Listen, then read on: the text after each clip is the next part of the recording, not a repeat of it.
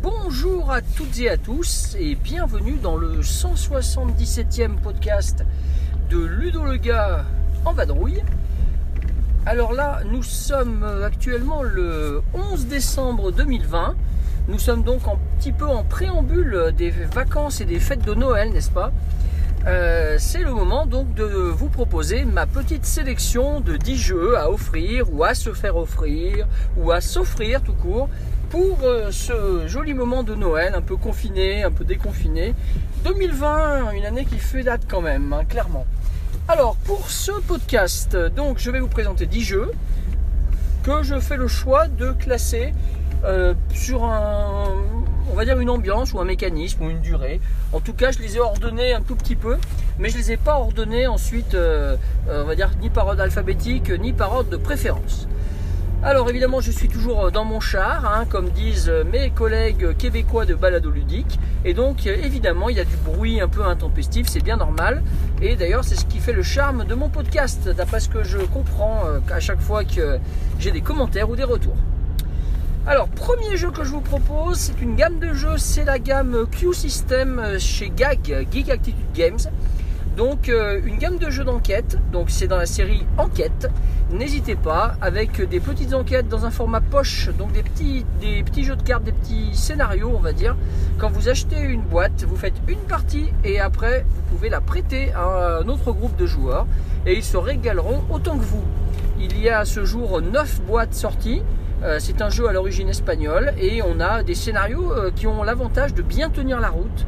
Euh, on n'est pas en, fait, on n'est pas dans une situation où les scénarios sont un peu sans queue ni tête ou en tout, trop alambiqués. Pour ma part, on a dû en faire 3 ou 4 pour l'instant et c'est vraiment un réel plaisir à chaque fois. Euh, attention cependant à y jouer avec les bonnes personnes, c'est-à-dire euh, un public d'au moins peut-être 12-14 ans, histoire de saisir les subtilités des, eh bien, des personnages qu'on rencontre dans nos enquêtes. Donc euh, j'ai cité la série Sherlock Q System chez GAG. Dans la série Famille, je vous propose un autre jeu trouvable dans le commerce et absolument excellent, le jeu Miyabi. Pendant les fêtes de Noël, Miyabi, c'est l'assurance de passer un bon moment avec un jeu de jardin japonais, toujours aussi zen. hein, on y a joué pas mal de fois maintenant. Euh, c'est un jeu qui, euh, qui prend toute sa saveur à 2, à 3 comme à 4. C'est un jeu qui réunit autour de la même table eh bien, euh, des personnes de 8 ans et plus. Euh, ça se joue en moins d'une heure, hein, 45 minutes le plus souvent, 30 minutes après quand on va vite et quand on connaît bien le jeu. Euh, c'est un jeu à la fois de positionnement euh, de tuiles, puisqu'il faut à la Tetris réussir à combiner des, emplace- des, pardon, des tuiles au sol et également les empiler pour monter à la fois le plus haut possible, obtenir des majorités sur des lignes.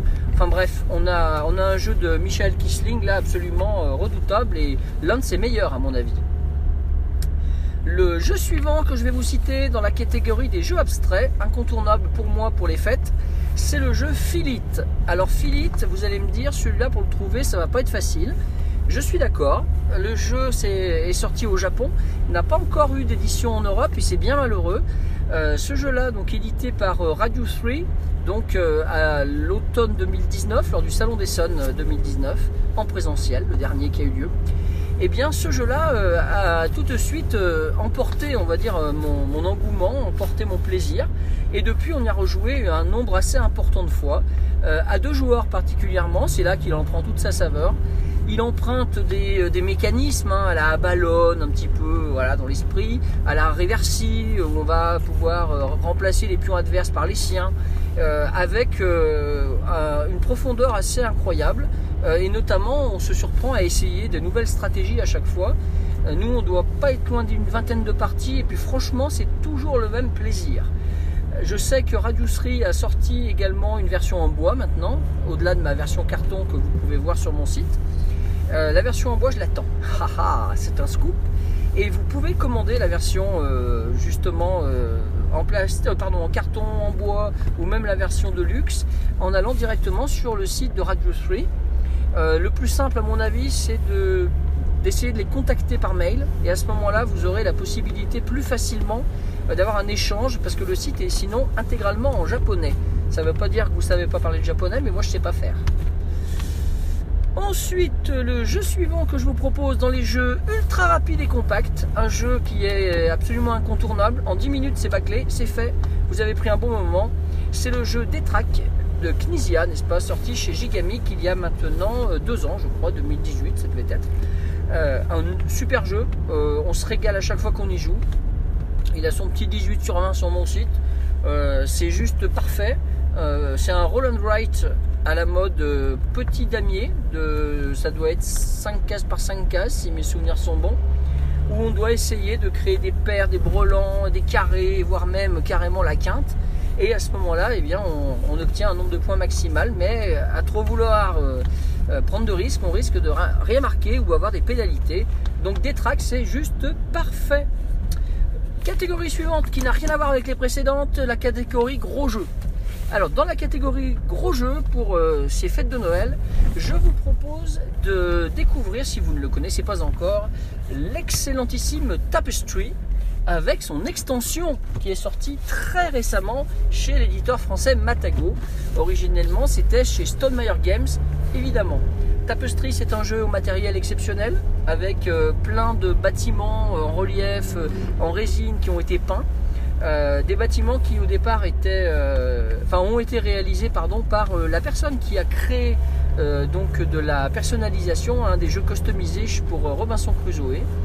Et c'est juste un délice, un jeu de civilisation jouable à partir de 10 ans et non pas 14 comme indiqué sur la boîte. Si les joueurs bien sûr sont un peu expérimentés, n'est-ce pas? Je pense à ma fille. Et sinon, bah, dites-vous 12 ans, ça doit passer sans aucun souci euh, si euh, vous n'avez pas peur de passer 2 heures, 2 heures et quart autour de la table. C'est un jeu qui mêle pas mal de choses, qui est hyper fluide et donc c'est un véritable régal. Tapestry, donc c'est chez Matago avec son extension, son extension pardon, euh, manœuvre et manigance. Le jeu suivant que je vous propose dans le même registre des jeux assez costauds, c'est un jeu à campagne un jeu à campagne, un jeu à scénario, un jeu narratif, le jeu Robinson Crusoe. La dernière édition, donc euh, très récente, elle euh, vous propose donc 6 ou 7 scénarios dans la boîte. Avec ce qui se trouve sur internet, et eh bien vous allez en trouver je ne sais combien de plus, une vingtaine au moins. Vous pouvez les imprimer, vous pouvez après jouer avec. Ils sont tous, bon, un peu de qualité inégale peut-être, mais c'est juste un régal. On est immergé dans, dans les aventures de Robinson de nombreux podcasts et de très nombreux comptes rendus sont sur mon site pour vous en convaincre. Donc je vous suggère très très fortement d'essayer peut-être si vous aimez ce genre de jeu narratif, coopératif, puisqu'on est en équipe hein, quand même, on peut même enrôler euh, vendredi. Euh, je vous suggère très très fortement euh, d'essayer ce magnifique Robinson Crusoe. alors, soit vous l'achetez, soit vous le faites offrir, n'est-ce pas? Ou alors vous y jouez en club, quand les clubs pourront rouvrir. Catégorie draft, les jeux de draft, euh, parce que j'aime bien cette gamme de jeux et que je pense que les jeux de draft euh, méritent effectivement une catégorie à part entière ce soir. Donc dans les jeux de draft, je vous propose un jeu qui s'appelle Boomerang Australia, à moins que vous préfériez la version Europe ou la version euh, États-Unis. C'est sorti chez Matago, c'est un petit jeu hyper efficace euh, les parties sont relativement différentes selon le nombre de joueurs assis, de 2 à 4. Et donc euh, Boomerang, et eh ben c'est vraiment euh, quelque chose de très très sympa. Mon acolyte David, alias Grissom87, n'est-ce pas, vous, vous, a d'ailleurs concocté le podcast 176 sur ce thème avec quelques considérations stratégiques sur Boomerang Australia. il me reste trois à vous citer. Je vais vous citer un jeu juste parce qu'il est beau et il est très récent, sorti chez Super Meeple. Ce jeu s'appelle New York Zoo. Dans New York Zoo, vous essayez d'aménager votre zoo pour transformer ensuite vos enclos d'animaux en des euh, attractions particulières le plus vite possible. Nous avons affaire à un jeu de Rosenberg, donc c'est pas n'importe qui, hein, n'est-ce pas Uwe Rosenberg. Vous avez affaire à un jeu de pose de tuiles, à un jeu d'optimisation d'espace. Euh, on a un petit quelque chose de Miyabi là quand même. Euh, mais ensuite on n'a pas l'empilement par-dessus et, donc après ça n'a plus rien à voir. Euh, ça a quelque chose de Zoloreto euh, par rapport au fait que c'est des enclos d'animaux, mais euh, la comparaison s'arrête là également parce que ça a quand même son âme vraiment particulière. Ce New York Zoo de chez Super Meeple, c'est une très belle réussite et peut-être l'un des jeux préférés de Leila en 2020. Il me reste deux. Je vais vous parler maintenant de deux jeux plus rigolos. Je vais y aller d'abord sur euh, les jeux d'adresse, ou on va dire les jeux euh, euh, avec une ambiance particulière, un peu frénétique. Et je vais vous parler de Carcata, donc sorti chez Goliath, un jeu de Monsieur Roberto Fraga, n'est-ce pas, le fantasque malouin.